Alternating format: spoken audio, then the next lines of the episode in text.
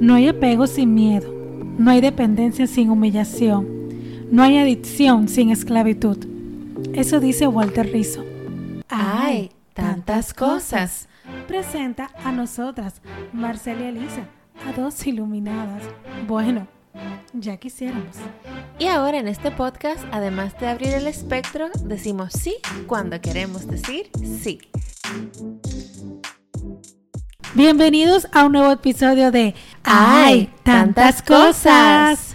Gracias por acompañarnos una semana más en este compartir, en este momento de chicas hablando chácharas de la vida. Marcel, ¿cómo Sí. estás? Muy bien, Elisa, ¿y tú? Bien, bueno. bien en este día. Y nada, y sin muchas chácharas, Marcel, vamos a empezar con lo que el tema de esta semana, que lo hemos hablado así como con pinceladas. Sí. Un montón y es sobre el, el apego. El Lo apego. vimos, sí, lo vimos en el libro de Deepak Chopra, en las siete leyes espirituales, que es uno de nuestros episodios más escuchados, increíblemente. Sí, de la temporada 1. Sí, por si les interesa. Creo que el Está- episodio 21. Seguro es ese, Sí. Marcel.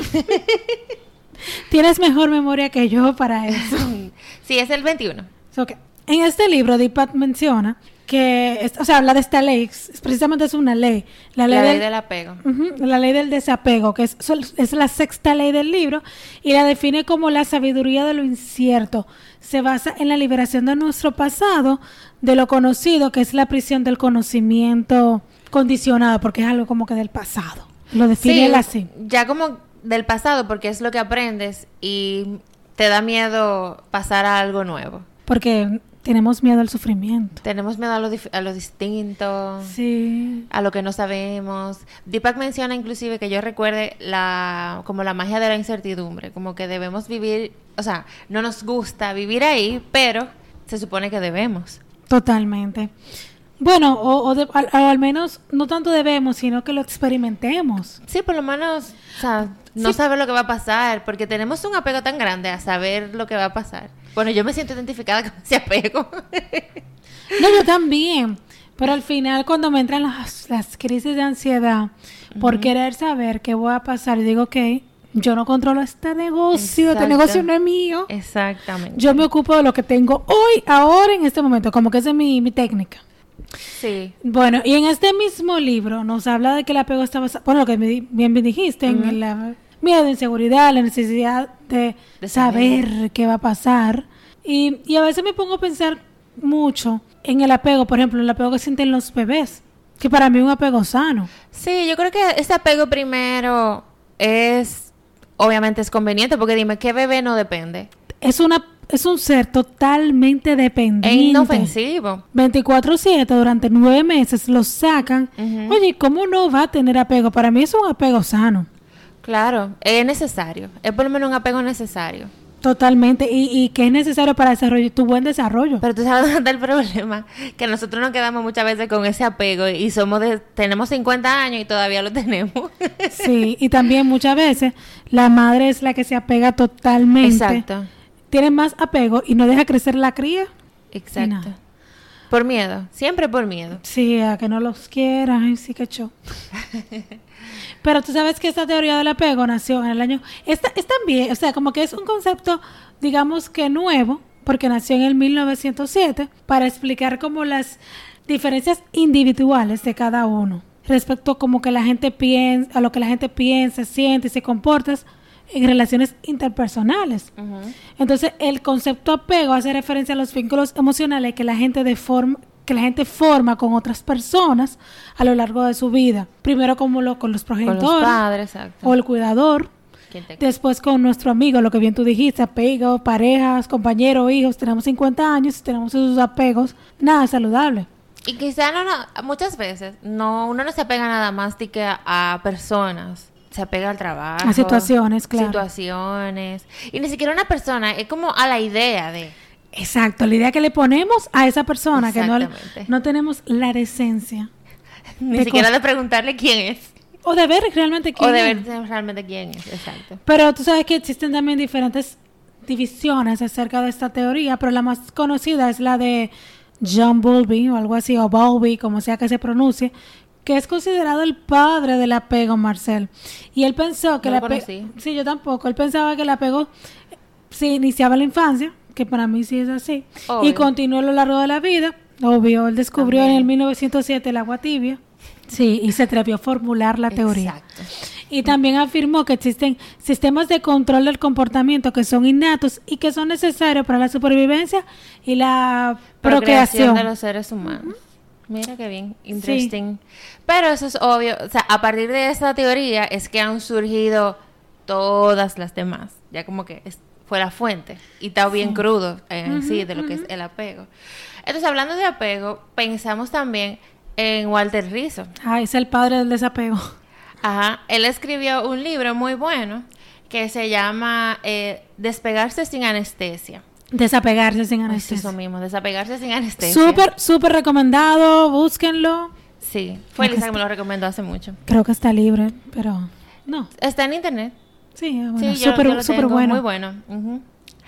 Walter Rizzo explica el apego de una forma. Dice que es un vínculo obsesivo con un objeto, idea o persona que se fundamenta en cuatro creencias falsas, que es permanentemente, que te va a hacer feliz, que te va a dar seguridad total y que te dará sentido a tu vida. O sea, que todo eso es totalmente externo. Por eso te sientes el apego.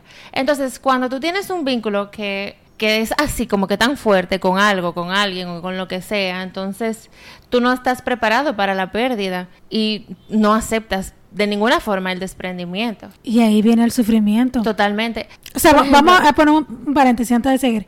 Vamos a hablar del apego no saludable, ¿eh? no de los bebés y la mamá, para que no me digan, pero es un apego bueno, no, vamos a hablar del que es malsano. el tóxico, el El apego, tóxico. el apego tóxico. Y, y como bien tú dices, de ahí viene el sufrimiento, porque por ejemplo, si se muere alguien, yo no te voy a decir, mierquina, me dolió. Porque obviamente es una pérdida y te duele, pero entonces el sufrimiento a largo plazo que viene después de ahí, eh, viene por el apego. Porque- y es totalmente opcional. Totalmente, porque nos obsesionamos con que esa persona fallecida no haya fallecido, que porque se murió. Qué injusto.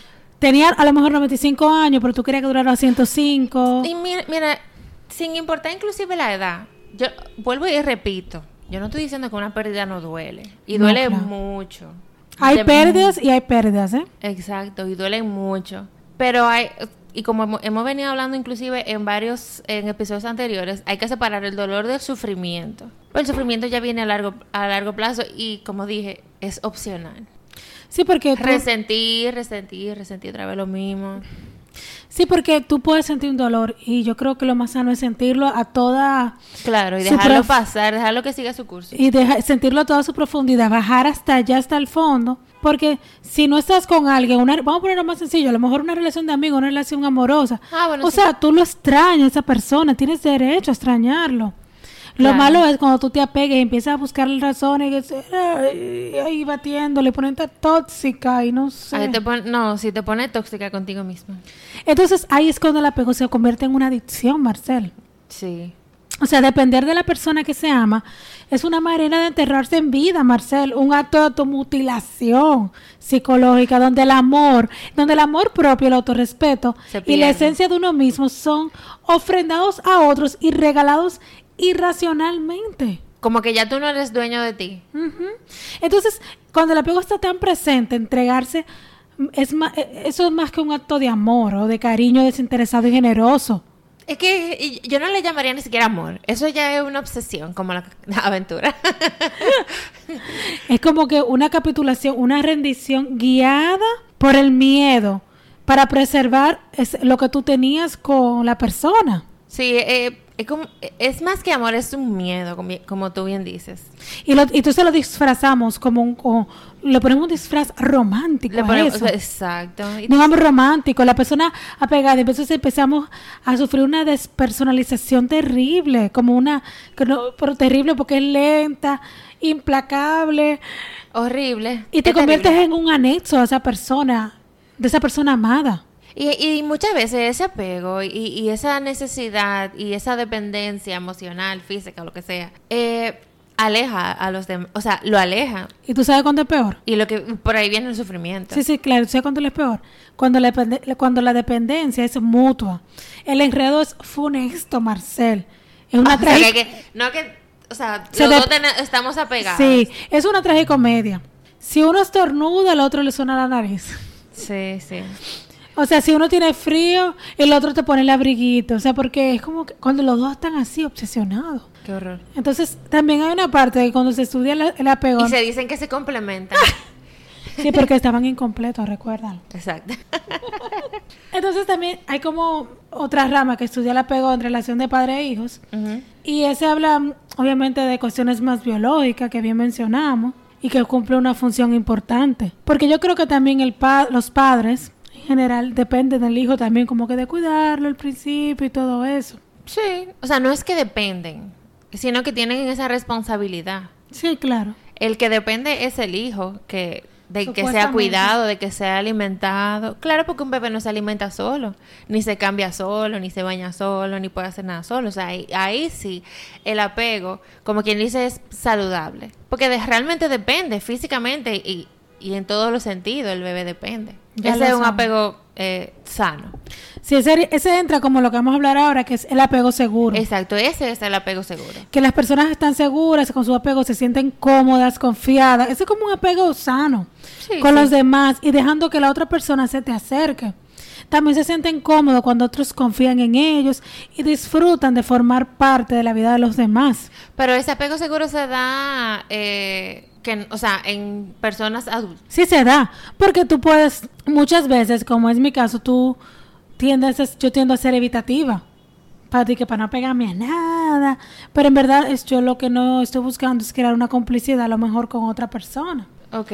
Entonces, Pero no- ese es como algo saludable. Podría Pero entonces ser. no, yo no le llamaría tanto a que apego. No sé, como un afecto.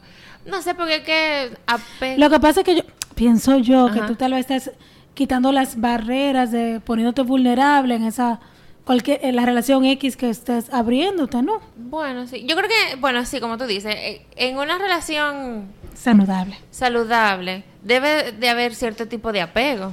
¿Verdad? Porque... Yo pienso que sí, O sea, sí, un, un apego saludable, ese es como tú mencionas, el apego seguro. pero no el de Pero Soraya. Montenegro con Carlos Daniel.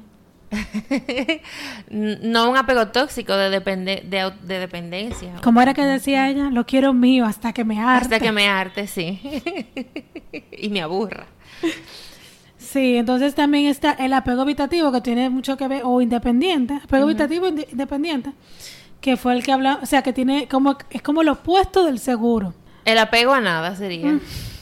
Sí, porque las personas con apego a la habitación tienen una necesidad externa de autosuficiencia, lo cual no es cierto, eso es una... una Sí, porque somos seres sociales, necesitamos... es- somos codependientes. Exacto. Sentirse como, como que sentirse O dependiente... pertenecer a algo. Sí, es que como sentirse dependiente de los demás les causa angustia a estas personas que, que, que evitan este apego. Yo creo que ese apego evitativo puede darse en personas que están eh, también, porque lo he escuchado, eh, puede darse en personas que están eh, envejeciendo, que no quieren depender de nadie, que quieren hacer todas sus cosas solos, o sea, personas que están envejeciendo que no aceptan esa parte. Que, que entienden que pueden hacerlo todo solo, que nadie lo tiene que ayudar. Es más también un apego y un orgullo. Y también se da mucho cuando somos adolescentes que ya se sin hambre.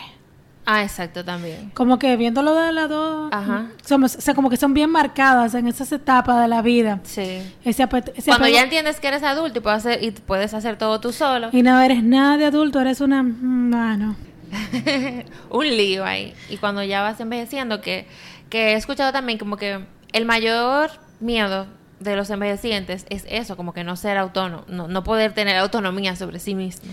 También se, se puede dar cuando una persona entra en una enfermedad que no pueda valerse por sí mismo siendo joven. Que no quiera depender de otra persona, como la película esta de Me Before You. También, también, también. O por ejemplo, eh, ay, esa película me encantó y siempre la menciono porque tiene tantas enseñanzas que es el eh, ay, Doctor Strange, cuando él pierde las habilidades de sus manos. Él tiene una dependencia tanto de su carrera, De su carrera. Que él no se encontraba en ningún lado. No sabía que, él- que era, el- él no sabía quién era, Él no si no sabía. era doctor. Entonces él tenía una dependencia ahí, entonces verse de que ya sus manos no funcionaban para lo que siempre han funcionado fue muy un golpe duro para él. Entonces le estaba pegado totalmente a esa carrera. Entonces está él también el apego preocupado y el ansioso, que Eso son sí feo. Que son las personas, es el que estábamos hablando al principio, que son las cuando las personas con, ape- con apego ansioso a menudo se preocupan porque no son realmente amadas. Repetidamente buscan la seguridad de que, de que son, o sea, como que, de que lo busquen. Necesitan reafirmarlos todo el tiempo. Del exterior, que lo reafirme Exacto. y que estén con ellos. Ay, qué tóxico. Muy seguros, exigentes. O sea, la gente le huye, inclusive. Pero cuando se encuentran dos tóxicos, Así, cuando esa persona de querida regresa a, a- a la persona que tiene ese apego preocupado y ansioso, o sea, ponte por ejemplo que se tomaron un break o que... O- o- o las ajá. relaciones que tienen siempre están en tirijala. o me, o me voy a dar un tiempo. Ajá. O sea, es como que lo ponen a veces hasta de castigo a esta persona, como para que lo extrañen y vean. De que sí, le voy a- o sea, se pone, por ejemplo, te voy a dar un tiempo para que tú veas lo que se siente estar sin mí. O el ghosting. Sí, ghost. No, el ghosting es, yo pienso que... o la ley del hielo, qué sé yo. Eso es un castigo, la ley Sí, del la hielo. ley de, sí, le aplican la ley del hielo. Ajá.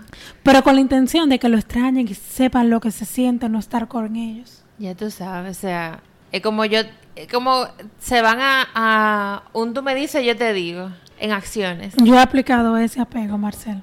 Lo confieso. El apego preocupado ansioso. Sí, claro. Claro, yo fui adolescente. Yo apliqué ese y apliqué el apego evitativo independiente porque yo quería ser sumamente independiente cuando era chiquita. Tú no. No. yo era muy, yo, yo no sé a qué yo tenía apego. Yo, te- yo, tenía yo tenía un apego y creo que todavía lo tengo.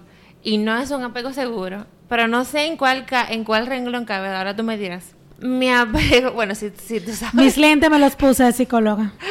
Para. El apego que yo tenía eh, y siempre he tenido es como a la seguridad, a sentirme segura. Wow, qué triste.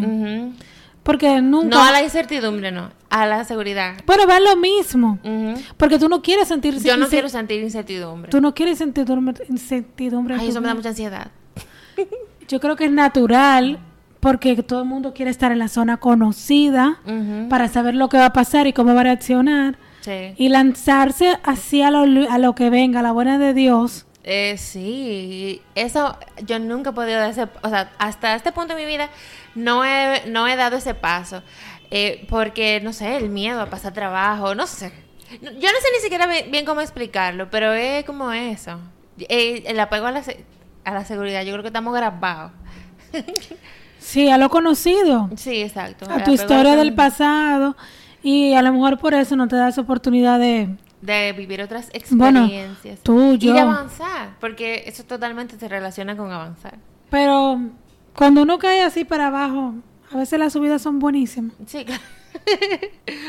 Pero no sé en cuál, en cuál cabe. No sé, el apego ahí, no sé, un apego ahí malsano. Es un apego, pero no, ni es seguro. Bueno, eh, quizás sea seguro tóxico. Porque a la seguridad. El antítesis del apego seguro. Walter Rizzo tiene que darte una shock terapia. no es que yo estoy curada, pero pero yo sé que es incómodo, muy incómodo tú lanzarte. Conchale, que tú no sabes para dónde tú vas. Ujú. Y entonces a ti no te enseñaron, a nadie tampoco de nuestros familiares le enseñaron. Que eso está bien. No, no, a tener un desapego seguro, en un sentido de que tú vas a estar bien no importa qué. Todos nos hemos, nos criaron con el miedo de lo que pueda pasar y quédate aquí que tú vas a estar bien. Pero tú sabes que también hay señales que nos dicen de cuando estamos en un apego, digamos, insalubre. O sea, uno, o sea, una señal fuerte para mí es cuando tus sentimientos dependen de la presencia y atención de otros. Totalmente. Cualquier relación tiene cierta interdependencia, lo cual es bastante sano. Cuando tú disfrutas pasar el tiempo con una persona y estar cerca, pero cuando tú estás, cuando tú quieres estar con esa persona O cuando siempre tu felicidad depende de otra persona. y que tú quieres estar 100% con esa persona y ser el centro de su atención, yo creo que es una señal clarísima de que tú estás por un mal camino del apego. Y un stalker en potencia. Sí. Otro también es cuando tú crees que no puedes vivir sin esa persona. Tú sientes Esa una... creencia. Sí, es la- tiene Yo creo que la de las novela canciones. y las novelas que vimos Y las canciones Disney. Ay, yo, ¿con ¿dónde fue que yo lo vi eso? Ah, bueno, en una serie vi. eso. Que como que, ¿quién le hace más daño? No me acuerdo bien cuál era la pregunta, pero era de que ¿quién le hizo más daño a la humanidad? ¿Walt Disney o... Televisan. O otra cosa que no O sé. telenovelas. O algo que era, o la Segunda Guerra Mundial, no sé, algo así. Era como esa comparación. ¿Quién hizo más daño a la humanidad? ¿Walt Disney o la Segunda Guerra Mundial? No sé si la otra comparación era la Segunda Guerra Mundial, pero la respuesta era Walt Disney, porque nos vendió una idea del amor y una idea de, de lo que es, de lo que podría ser, de que qué sé yo qué, que eso se quedó realmente, y no nada más aquí en Latinoamérica, que la novela lo corroboraron bien, bastante bien. Adelia Fiallo hay que irle a colgar. Pero esa idea de esa pareja ideal, de ese príncipe azul, de esa princesa, de esa perfección, de todo eso, le hizo más daño a la humanidad que la Segunda Guerra Mundial. De que el amor es para siempre. De un idealismo. De que si no es para siempre no sirvió. De que fracasaste si te Si divorciaste. te divorciaste. Ese que no puedo vivir sin ti. De que, eh, que el amor sufre. O sea, por Dios, eso nos mató. Totalmente. Es que cualquier cosa que, se, que, o sea, cualquier sentimiento que tú puedas decir que es amor y tiene como que algo discordante, por así decirlo, ya no es amor. No, no, definitivamente. Lo que usted vio en, tele- en las telenovelas no es amor. Eso es, eso es otra señal. Esas obsesiones de la malvada de la telenovela, por favor, eso es un apego. Que se obsesionan con de caerle atrás al protagonista, verificar dónde está, su ubicación. Eso Ahora- es Stalker, sí, lo ubican, lo- le, buscan ahora en estos celulares. es- es- como la película You. Digo, la serie. Ay, le tengo que ver. Yo no la he visto, sale. pero he visto los trailers y se basa No, yo la vi, me encanta, me encanta. Ay, de la segunda Yo me temporada. enamoré del personaje, lo confieso, mi amor tóxico por él, que hombre tan inteligente, que fabuloso, lo que pasa con un asesino, stalker. Nada más le quita lo de asesino. Le quitamos lo de asesino y de stalker, el tipo es fantástico, me encanta. O sea, que inteligente, como que, ay, ay, Dios, me muero por él. Y mira que físicamente no me gusta, pero yo no me importa. Pero wow, un asesino. Pero él es un, sí, él tiene un apego terrible. Sabes que en la serie ahora pensando, creo que le deberían explorar, bueno, explorar un poco más. Ay, que tú no la has visto. No. Pero explorar un poco más de que por qué él es tan loco. Como que irse a su historia. Bueno, pero no se sabe si en la segunda temporada pasa. Estamos en la tercera ya. En la tercera, perdón. Podrás ver eso. Tú sabes también otra señal, así que tú vas por un camino fatal, es cuando tú albergas sentimientos egoístas. O sea, si yo no lo puedo tener, nadie puede. No, pero ya eso es algo asesino. O, por ejemplo, Secuestrativo. también, también la- está la manipulación que hacen muchas personas, es que no, sé dónde, dónde tú, con frases como esta, no sé dónde estarías Si no fuera por mí. Sí. Eso es manipulación full. Sí, sí, sí, consumamos ese tipo de manipulación para la otra Por persona. eso lo usan los padres. Pero claro, de ahí que aprendemos. Exacto. Pero sí, yo, yo sé que esa la usan los padres. Sí, porque Y muchas personas también he escuchado que la dicen de sus parejas, realmente. sí, yo un montón de veces. Le quitan todo el crédito. Por ejemplo, una amiga eh, que eh, tenía un novio y ella decía- se expresaba de su ex de que, de que es por mí que él está donde está porque fui yo que lo hice estudiar para que se graduara de la universidad. Pero cantidad de veces. O sea, yo Para conozco que sacara buenas notas. A mí, Está bien, tú lo ayudaste. Yo no te voy a quitar tu mérito de ayuda. pero de fue él que lo hizo. Sí, fue él que lo hizo, pero no, o sea, o sea, no sé, que eso es un sentimiento así como egoísta, porque yo yoísta. Es egoico completamente. Sí. porque también he escuchado muy cerca de mí, como que siempre una persona muy cercana que dice, yo no sé dónde estuviera si no estuviera conmigo. O sea, también y todo, estar revísate. en un, en un lugar mejor. No, pero también revísate que tú tienes un salta para atrás. También, eh, revísate qué fue lo que tú elegiste y qué fue lo que tú quisiste cambiar.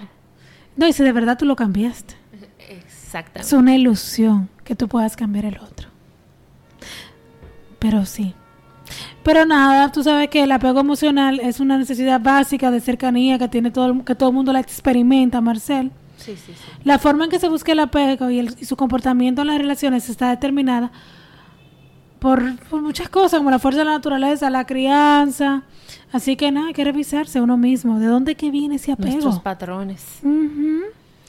De nuestros patrones. Y realmente, y si vemos que somos un poquito tóxicos, vamos a terapia. Por lo menos date cuenta. Sí, no, pero no hacemos nada. Darnos cuenta y, darnos latigazos de que somos tóxicos. Pero no necesariamente latigazos, sino es como que comenzar a notar esas acciones. Esos patrones, sí. Ajá, y tú poco a poco quizá por lo menos lo nota y, luego y luego lo va eliminando. Si eres consciente de lo que estás haciendo. Si entiendes que necesitas ayuda, una guía para que te diga, mira, deja de hacer esto, pues entonces tú va a terapia. Y también empezar a vivir, no, no pensar y saberlo, bla, bla, bla, sino a vivir la idea de que nada es permanente. Y el apego es lo contrario a la libertad. Que y realmente es una receta apegarse a algo es una receta para el fracaso. Y un aprisionamiento. Sí eso no le hace el alma Marcel sí. Entonces vamos a desapegarnos de este episodio vamos a despedirnos espero que lo hayan disfrutado y si te gustó lo puedes compartir con quien quieras y recuerda que nuestras redes sociales son hay tantas cosas guion bajo en Instagram guion bajo podcast perdón hay tantas cosas guion bajo podcast en Instagram y hay tantas cosas en Facebook Muchas gracias por escucharnos. Sí, muchas gracias. Estuvieron con ustedes Marcel de León y Elisa Espinal. Nos vemos en la próxima, amiguitos. Chao. Chao.